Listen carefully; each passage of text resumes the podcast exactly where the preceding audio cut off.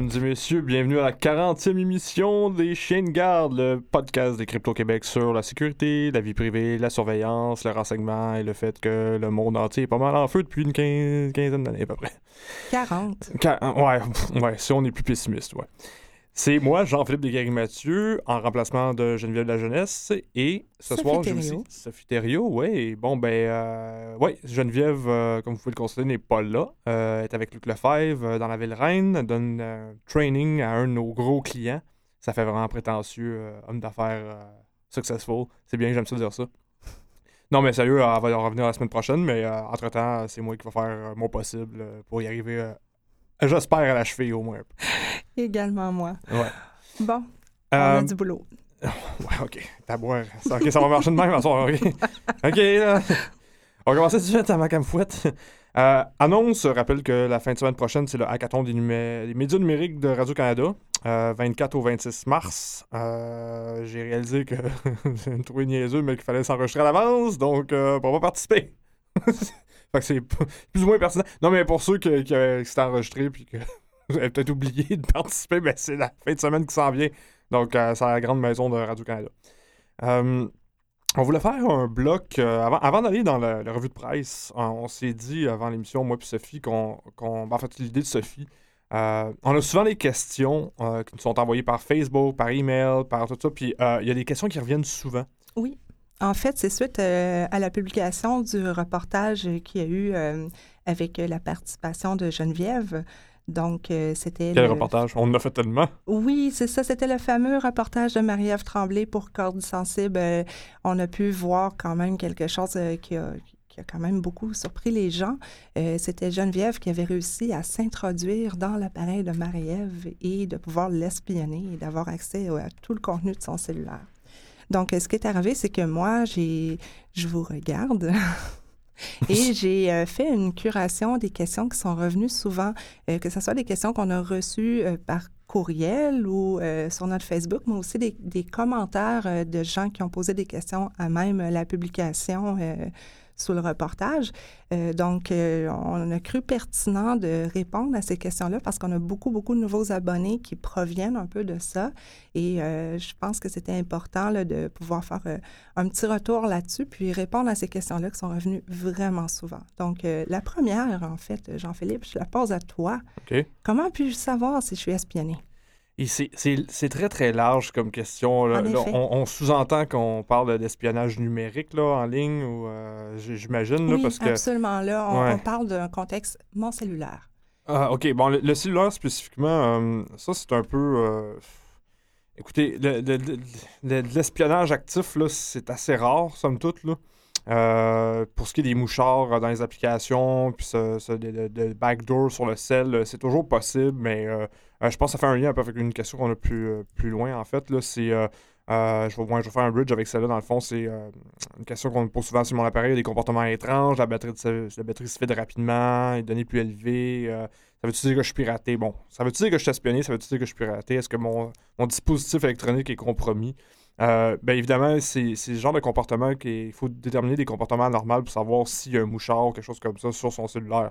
Euh, on parle souvent, bon, une batterie qui se vide, ça peut être ça, ça peut être juste le fait aussi que les batteries au lithium-ion, c'est de la boîte. en règle générale, c'est des batteries qui coûtent vraiment pas cher, puis plus ils sont chargés, moins ils durent longtemps. Faut prendre ça en considération aussi avant de.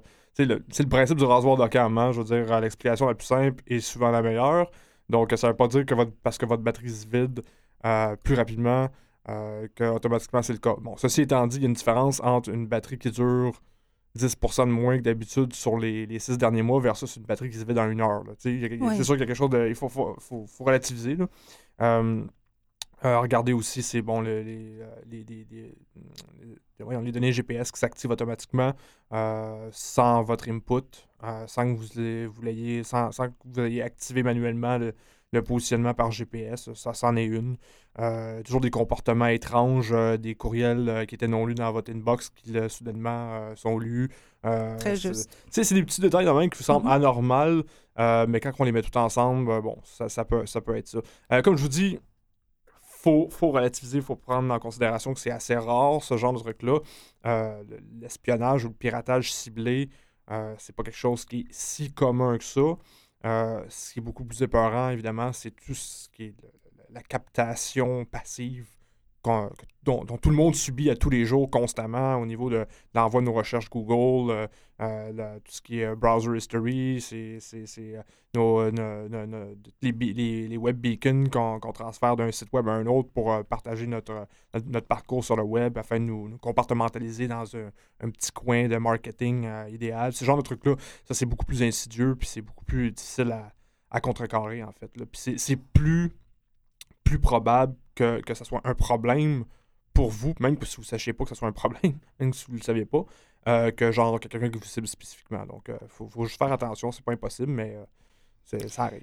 Mais pour revenir à un potentiel euh, ciblage spécifique, il y a une autre question aussi. Bon, suite au comportement étrange, il y a des questions qu'on peut se poser. Est-ce que j'ai installé une nouvelle application dernièrement? Est-ce que j'ai reçu mhm. un message texte avec un lien et que j'ai cliqué dessus? Si vous n'avez rien fait de ça dans les derniers mois aussi, il ne faut pas...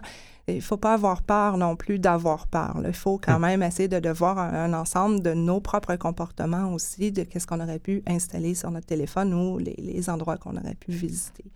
Euh, il y a eu une autre question aussi qui revenait, donc, euh, est-ce, qu'il existe un logiciel me permettant de déterminer si je suis espionné, un genre de scan? Moi, euh, ma réponse à ça, c'est attention aux solutions miracles, en fait. Hmm. Euh, il y en a beaucoup, justement, des fois, quand on navigue sur Internet, il y, a, il y, a, des gens qui ont des, des pop-up avec, justement, des, des, des scanners qui s'annoncent.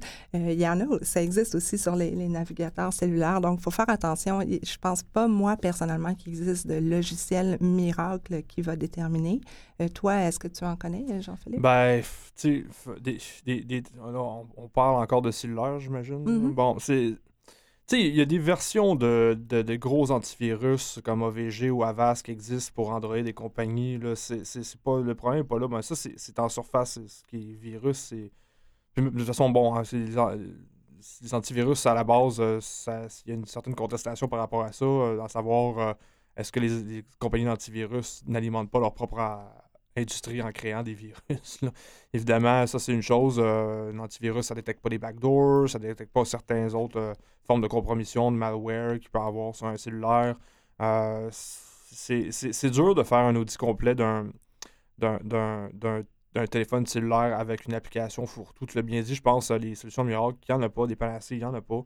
Euh, professionnel de la sécurité de l'information pourrait faire un audit complet de votre téléphone. Euh, c'est pas gratuit, c'est pas simple, c'est long. Euh, généralement, ça vaut pas la peine, je vous dirais, de juste remettre une image de basic de votre téléphone, la reformater si vous voulez, dans un certain, certain sens, puis juste recommencer à zéro. Euh, parce que c'est, genre, ça vaut juste pas le, le, montant et le temps que ça prend. Non, c'est ça. En fait, il y a eu une autre question, c'est que faire si je suis espionné, à qui m'adresser, comment sécuriser mon appareil? Bien, comme on, disait, euh, il n'y a pas... La meilleure façon, ça reste de réinitialiser, dans le fond, l'appareil.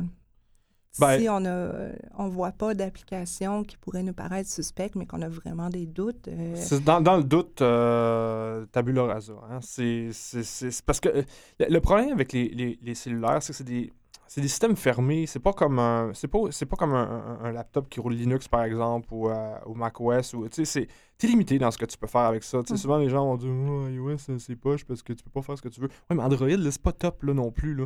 je veux dire c'est à, moins d'avoir un téléphone routé euh, puis avoir euh, une app qui, qui, va, qui va vraiment creuser loin là-dedans. 99% des gens qui disposent d'un téléphone cellulaire ne pourront pas vraiment aller jusqu'au fin fond de la chose. Donc, c'est un clean slate, on recommence, puis euh, that's, all, je veux dire. Euh, euh, on pourra revenir à l'émission où Geneviève été passée à corde sensible. Elle, ce qu'elle avait, avait installé, c'est un, un logiciel Android spécifique, c'est OmniRat, je pense. Euh, c'est simple, comme tu disais, il ne faut pas cliquer sur n'importe quoi parce que, mettons, tu reçois un, message, SMS. Ah, clique ici pour voir des photos de toi de what the fuck. Tu cliques là-dessus, puis ça installe justement un genre d'APK comme ça qui prend le contrôle de, ton téléphone cellulaire. Ça peut être insidieux, puis c'est pas évident à voir, puis c'est pas nécessairement obvious, tu sais. Fait que dans le doute, euh, on se pose pas la question, on réinstalle. Puis, en fait, c'est ça. Euh, il y a une autre question, c'est qui qui a été soulevé, ou plutôt un commentaire. Euh, donc, c'était arrivé avec un appareil Android. Et là, il y a beaucoup de gens qui pensent que ça n'arrive pas avec les produits euh, Apple, dans le fond, les appareils iOS. Euh, en fait, moi, ce que je dirais à ça, c'est que oui, mais non. Il n'y a rien de parfaitement sécuritaire, en fait. Puis c'est pas sur l'appareil qu'il faut se fier, mais c'est à soi-même. C'est de développer, dans le fond, des bonnes habitudes, aussi de développer un esprit critique. Justement, comme tu dis, on reçoit un lien qui nous paraît suspect. Euh, c'est pas parce que je suis avec un, téléphone iOS que je vais faire Ah, mais je peux cliquer dessus. Il n'y en a pas de problème. Non, mm-hmm. c'est pas comme ça que ça fonctionne, en fait. puis, il y a des gens aussi qui se, se demandaient si Exemple, moi, je suis piratée. Est-ce que mes contacts sont aussi en danger? Encore là, oui, mais non, parce que ça peut arriver justement comme le lien que tu parlais, euh, que si quelqu'un euh, vous pirate spécifiquement, qui pourrait tenter, vu qu'il a accès à vos contacts, de les pirater à leur tour. Mais ça ne veut pas dire, à cause que je suis piratée, que tous mes contacts le sont par ricochet nécessairement. Non, mais l'extraction de, de, de, de, contact list, par exemple, c'est assez commun. Ah, ça, c'est sûr. Mais est-ce que ça veut dire que les gens dans votre liste de contacts vont être compromis? Non. Pas, pas nécessairement, mais ça, c'est les... ça va se retrouver sur une liste de marketing de spam quelconque, presque assurément, ça, par contre. Oui, c'est ça. Il faut euh, quand même tenir compte aussi de, des conséquences aussi de nos propres comportements informatiques sur nos contacts, en fait. Là. Euh, peut-être... Euh, une dernière question, en fait. Euh, est-ce que, dans le fond, euh, les applications sur les, stores officiels, donc Google Play ou Apple Store, sont fiables? Encore là, oui, mais non. Euh, c'est comme, comme tu, on, discutait un peu plus tôt, c'est de prendre le temps un peu aussi de magasiner. quand on, on, va magasiner, dans le fond, souvent on fait quelques commerces avant de trouver ce qu'on cherche ou de, on compare un peu les produits, mais c'est un peu la même chose euh, avec n'importe quoi, dans le fond, sur Internet ou sur nos appareils, c'est de développer une habitude que c'est pas parce que c'est accessible en un clic qu'on peut se précipiter. Des fois, c'est d'aller voir qui est le développeur, qu'est-ce qu'il a fait auparavant, qu'est-ce que les gens en disent? Parce que sur les, les, stores officiels, comme tu disais, il y a comme un, processus pour avoir euh, un genre de badge. Oui, c'est ça. Tu peux pas écrire n'importe quelle application. Ben, en tout cas, surtout sur euh, Apple Store particulièrement. C'est un petit peu plus lousse sur, euh, sur Google Play et mm-hmm. compagnie, Android et autres. mais oui, il y a, un, minimum de processus de vetting qui est fait. Si vous voulez la sécurité absolue, ben, dans, un, c'est peu réaliste, mais deux, ce que ça prend pour une application, c'est un audit complet de, de l'app. Puis ça, c'est, ça va vous quasi garantir qu'une certaine, euh, certaine sécurité d'esprit, une, paix d'esprit, si vous voulez. Mais euh, un audit complet d'une application euh, moderne, ça, ça, va dans les 100, 150 000 et plus d'or. Ça prend une équipe complète pendant 6 mois, 8 mois, 1 an. c'est très long auditer du code d'une application complexe. Là, on l'a vu avec une couple d'années avec TrueCrypt. Euh, quand le développeur avait tout lâché, puis euh, les gens avaient pensé que l'application était compromise. C'est une application pour euh, chiffrer des, partitions de, disques. C'est très, très utilisé par les journalistes, activistes, tout ça. Il avait démissionné du jour au lendemain sans, sans, sans crier gare, puis tout le monde pensait que c'était compromis. Il y avait eu un socio-financement de, qui avait été fait pour faire une audit de l'application. Puis euh, les gens avaient levé 100, 150 000 C'est ça que ça va coûter pendant presque un an. Puis euh, finalement, on a, vu qu'il n'y avait rien de, malsain dans l'application. Ça a sécurisé bien des gens, mais les gens avaient pensé à autre chose depuis ce temps-là. Bref, c'est une, manière euh, de, sécuriser les applications, mais qui est hors de portée en 99 des cas. Donc, la sécurité absolue, ça n'existe pas vraiment. Puis même quand ça existe, c'est hors de portée, malheureusement. Donc, euh, en conclusion, devrions-nous avoir peur? Euh, moi, je dirais, si la peur peut générer en, en, quelque sorte que les gens restent à l'affût, se tiennent informés, puis qu'ils fassent euh, une certaine curation dans leur cercle de confiance, tant mieux. Mais c'est vraiment ça la solution. C'est, c'est pas une question de il faut avoir peur, il faut juste hum. rester critique et à l'affût, tout simplement. Donc, on poursuit, dans le fond, avec la revue. Revue de presse euh, cette semaine. Euh, première section, section hacking. Euh, en fait, c'est toi qui l'as posté dans notre groupe interne. Sophie, Scotland Yard accusé d'avoir engagé via la police indienne des hacksaws pour compromettre des comptes de messagerie d'activistes et de journalistes. C'est ça, c'est un watchdog. C'est quoi l'IPCC déjà? le Independent Police Complaints Commission en Grande-Bretagne, qui a vu ça essentiellement. C'est des personnes qui posaient un petit peu trop de questions, des activistes euh, qui se sont fait compromettre leur compte euh, Gmail et compagnie euh, via des essentiellement des, des hackers for hire, des mercenaires engagés par la police indienne. Puis Scotland Yard a passé par la police indienne pour essentiellement obtenir une liste de mots de passe de ces comptes-là pour les fouiller dans leur email. Donc, euh, après les faux likes. oui, les, c'est assez intense. on, savait que la Grande-Bretagne, c'était comme un peu la mec de la surveillance, mais mm-hmm. ça, c'est une couche de plus, là, vraiment. Puis, c'est ben, drôle, c'est pas drôle, mais on fait un bridge vers, vers le Canada ici parce que vous avez peut-être vu ça dans le journal passé récemment. Le journal de Montréal a fait une assez bonne couverture de ça, d'ailleurs. la presse aussi abandonne les accusations contre 36 proches de la mafia montréalaise. Bon, qu'est-ce qui s'est passé avec ça?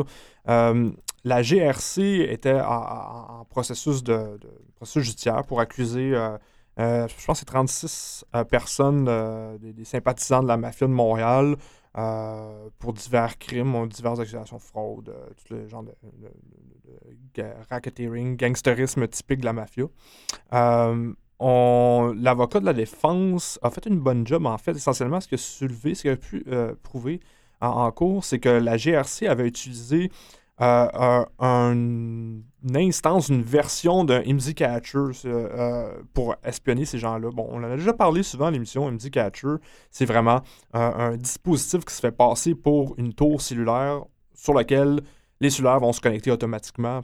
Puis Bon, évidemment, c'est le principe du man in the middle, c'est que toute l'information est captée par cette, cette fausse tour cellulaire-là, ce IMSI catcher-là.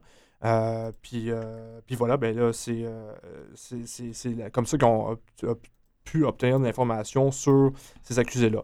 le problème, c'est que lors du procès, on a voulu savoir quelle technique exacte a été utilisée pour l'acquisition de, de, de, de, ces, de ces informations-là via il y a des catchers, IMSI, c'est International Mobile Subscriber Identity. Euh, c'était quoi la technique exacte qu'il avait utilisée?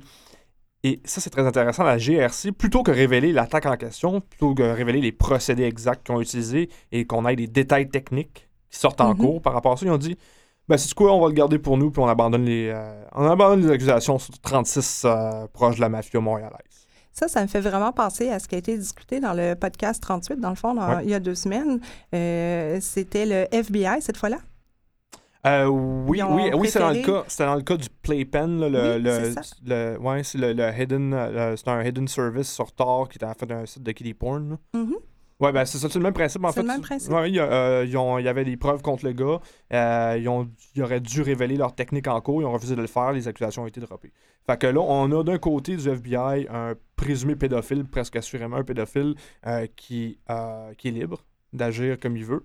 Puis de l'autre côté, on a trois douzaines de proches de la mafia italienne qui, étaient, qui avaient, faisaient face à une litanie d'accusations, puis que, bon, on laisse marcher parce que on ne veut pas révéler les techniques euh, de, captation exactes. C'est l'argument. Ils ne veulent pas, dans le fond, que le public sache comment ils nous surveillent en fait. les, menus détails de ce qui pourrait être super intéressant au niveau de non seulement comment la captation se fait, mais en plus comment se défendre contre cette captation-là.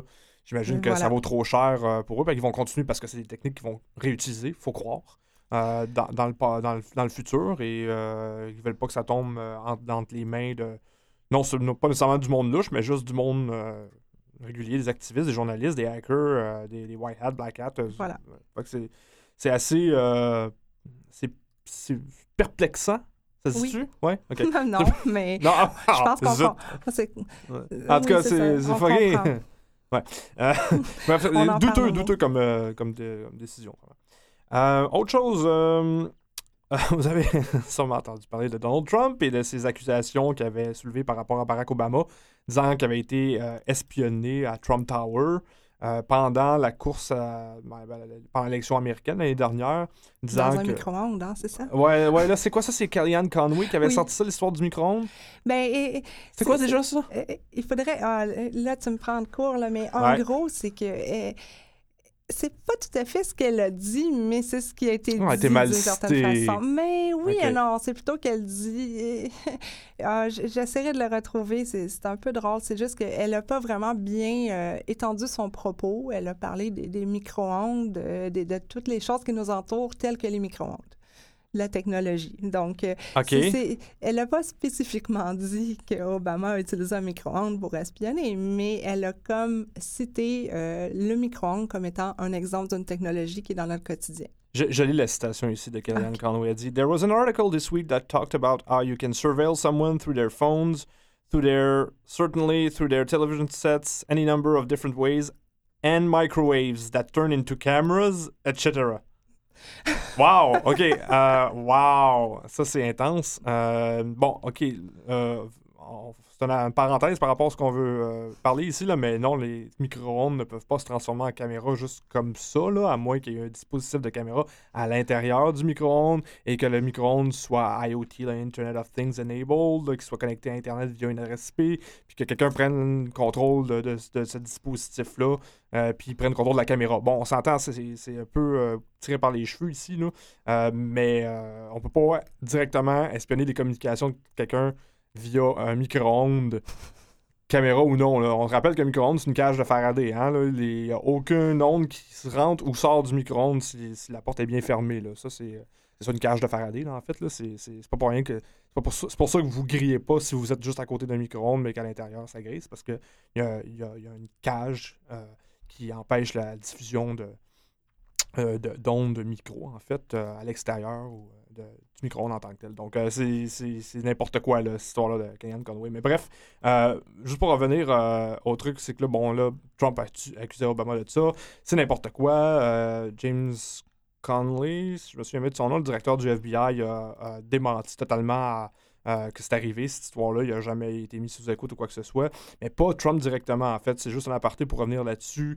Le Trump Tower a bel et bien été mis sous écoute, euh, mais euh, c'était en 2011-2013. et C'était pas envers Donald Trump, c'était envers un. Encore, on, revient sur le sujet des mafieux, un mafioso russe qui restait dans, un, dans Trump Tower.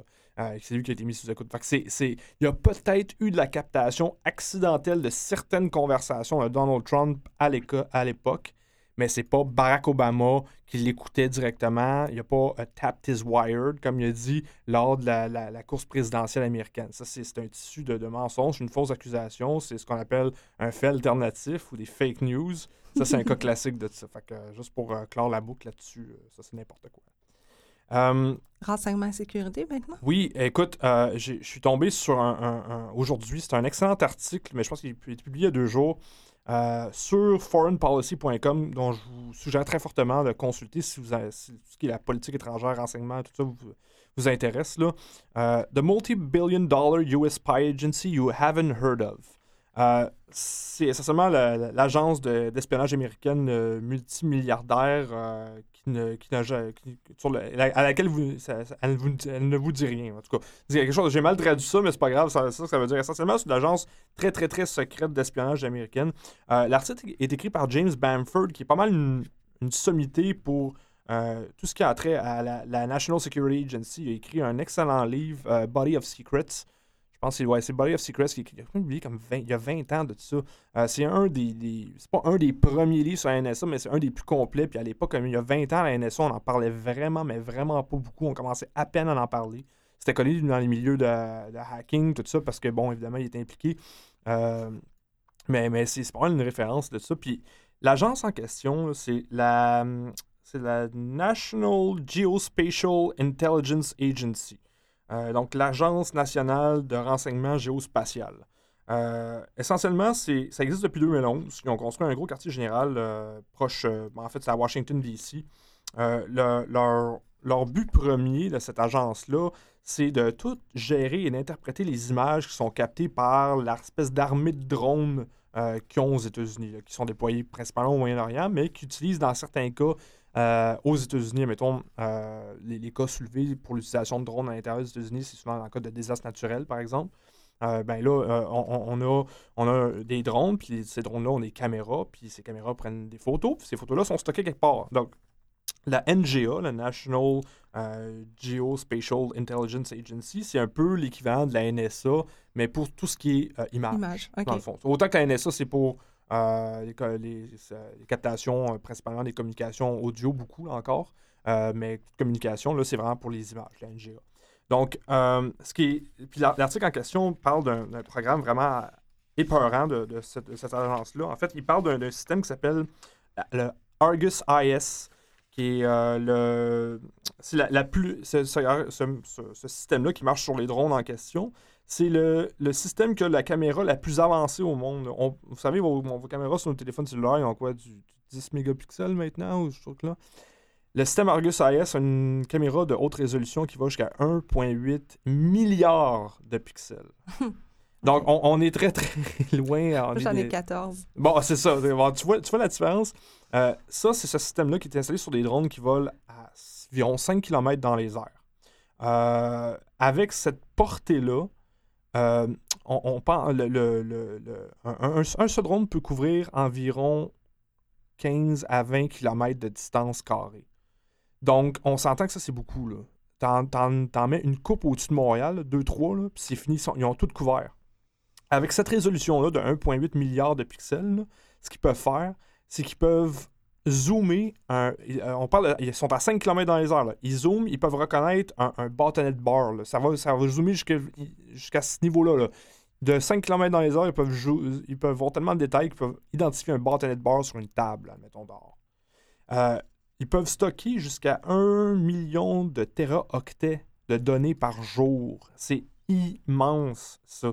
Fait que là, on, on se retrouve qu'on a une agence de renseignement, d'espionnage, euh, super secrète. Euh, je pense que j'ai entendu parler une fois avant de cette, agence-là. Puis d'ailleurs, le- l'article mentionne une anecdote. euh, en 2009, euh, Barack Obama était dans, un, restaurant, puis il parlait à des gens, puis il demandait à des gens, bon, qu'est-ce que vous faites dans la vie, vous êtes? Puis un des une personne qui était là, il dit, ben, je travaille pour la National Geospatial Intelligence Agency. Barack Obama avait pas l'air de savoir c'était quoi cette agence-là.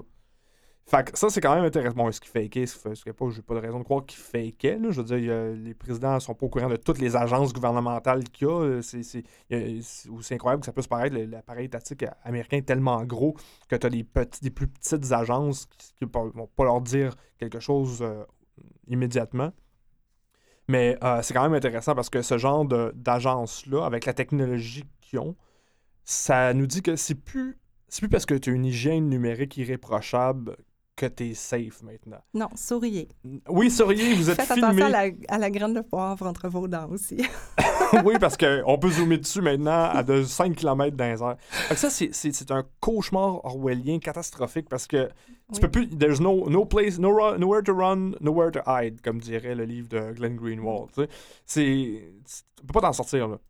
T'as beau, t'as beau euh, euh, être paranoïaque, chiffrer toutes tes communications, pas avoir de compte Facebook. Euh, tu sais, la minute que tu sors de chez toi, puis ça, tu as le malheur d'avoir un de ces drones-là dans un rayon de 20 km où c'est que t'es, si on s'entend en pleine ville, c'est assez facile, là.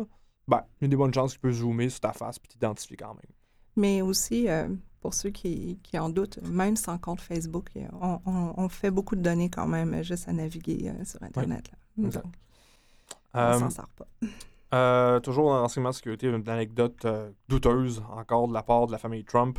Euh, Ivanka Trump, sa, une de ses filles, ben en fait, c'est pas la première fille, je dirais, c'est celle qui aime, là, parce qu'il y a comme une autre fille hein, qui est comme un peu loser, là, que- qui mentionne jamais son nom, J'ai son jamais nom. entendu parler. Ouais, non, mais c'est ça, en c'est tout cas. vrai. c'est- Ouais, ouais, ceci c'est- dit sans, sans sarcasme. Là.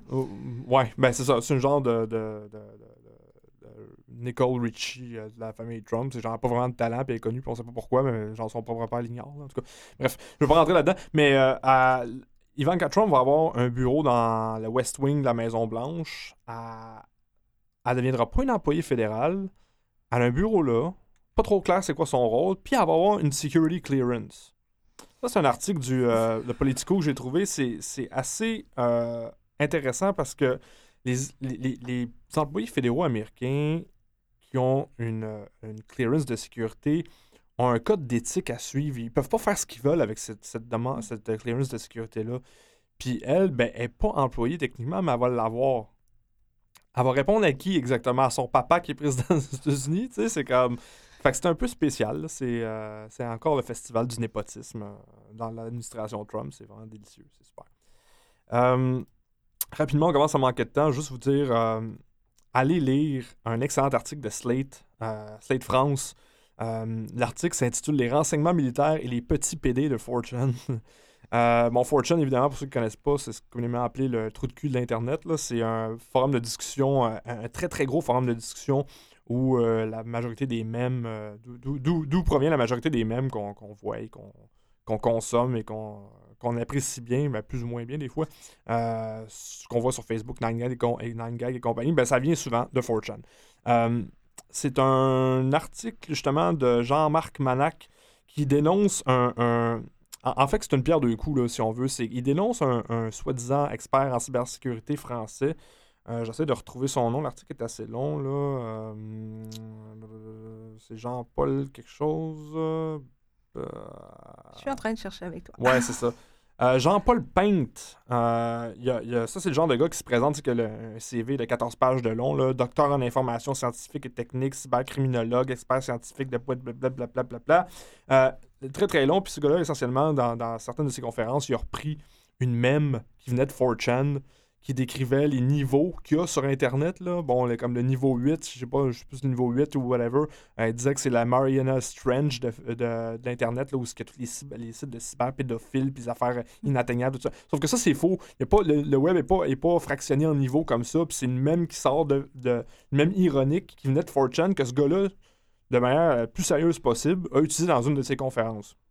Le genre de gars qui s'en va dans des, galas, cocktails, à Tuxedo à, à 5000 balles, le style que euh, Filion se paye par ses amis. Ben, c'est ça. C'est le genre de gars qui va à ces, ce genre de cocktails-là, puis il est pris au sérieux, puis euh, ben, justement, il est dénoncé dans cet article-là, qui est quand même assez comique. Donc, le- l'article, c'est un peu comme je vous dis, il fait une pierre deux coups. Il dénonce ce gars-là, puis en même temps, il se moque un peu des services de renseignement militaire là, qui sont pas trop. euh, sont pas toujours au courant euh, de, de ce qui se passe vraiment dans la vraie vie, puis ils prennent des mèmes de Fortune pour euh, justifier leurs actions. C'est quand même très drôle. Oui, Ah. mais aussi, c'est euh, justement qualifié de poubelle du web. C'est ça, là. C'est toujours le meilleur comme le pire. Euh, il suffit d'aller voir un peu 4chan pour se rendre compte que oui, il y a beaucoup de laisser-aller, mais parfois, à travers tout Il y a ça, des perles. ouais. il y a des, il y a des Ah ouais. discussions qui sont tout à fait légitimes. Ouais. Ouais, Donc, si t'es capable de. pas, en- entre deux mêmes euh, d'anus qui explosent ou euh, de, de- de vidéos de décapitation de l'État islamique. ça- Non, non, mais je, je- moi, moi je, je fréquente régulièrement 4chan. je- Mais ça dépend des boards aussi. Là. Il y a plusieurs. euh, Ouais, il y a je, je plusieurs fréquente Paul, Ben oui. qui est vraiment le trou de cul du trou de cul d'Internet. Là. On s'entend, là. Mais bref, euh, oui, mais tu le. Oui, c'est bien dit, il n'y a pas juste de la boîte, là, mais. euh, Oui, c'est ça. Ben, bi pour boîte pour certaines personnes. Ouais. euh, bon, mais Ouais. il y, a- y y toutes sortes de, de, de, de channels légitimes comme les jeux vidéo, la politique, et il y a des discussions légitimes. Là. Donc, euh, ça prend l'esprit critique pour y aller, mais il ne faut pas que les gens pensent que c'est juste. Pour ceux qui ne le savent pas, là, je sais que la plupart de nos éditeurs euh, sont au courant, mais bon, il ne faut pas non plus voir ça comme étant euh, juste euh, pas correct. là. Non, mais surtout pas, il faut pas le prendre comme une Non, source de recherche à utiliser dans les conférences, Mm. à laquelle tu es probablement payé 10 000 tu sais. Hein, monsieur Painte, là? Bon. Euh. Euh, juste avant de conclure, euh, quand même, c'est assez spécial. là. Les États-Unis ont comme banni, mais en fait, c'est ils, ont, ils ont banni certains dispositifs électroniques sur des vols en provenance de, 8 pays, dont la majorité, c'est des pays d'origine musulmane. là. C'est comme les, le Cyber Muslim Ban, là, si on veut. là. Tout ce qui est plus petit, tout ce qui est.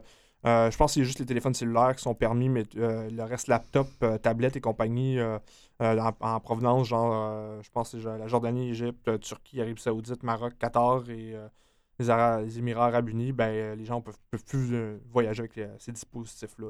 là. Pas trop clair d'où c'est que ça vient, euh, ce- ce- cette annonce-là. En fait, ça vient même pas euh, du département d'État directement ou de la Maison-Blanche ou peu importe. Ça vient, je pense, de. euh, je pense c'est euh, Royal Jordanian Airlines euh, qui a annoncé ça en premier, euh, disant que, oh, by the way, si vous voyagez aux États-Unis, ben, vous pouvez pas amener de laptop. Genre. Donc, euh, c'est un peu spécial. là. Le, le Muslim Ban, continue ma version euh, cyber, là. Euh, d'abord d'administration Trump. Ouais, c'est. Oui. c'est pas mal ça pour cette semaine. Ben, merci Sophie d'avoir participé à l'émission. Merci à toi, Jean-Philippe. Oui, donc moi-même, Jean-Philippe Descaries-Mathieu. On vous remercie d'avoir écouté. On vous dit allez sur notre site web www.crypto.québec et on vous revoit la semaine prochaine.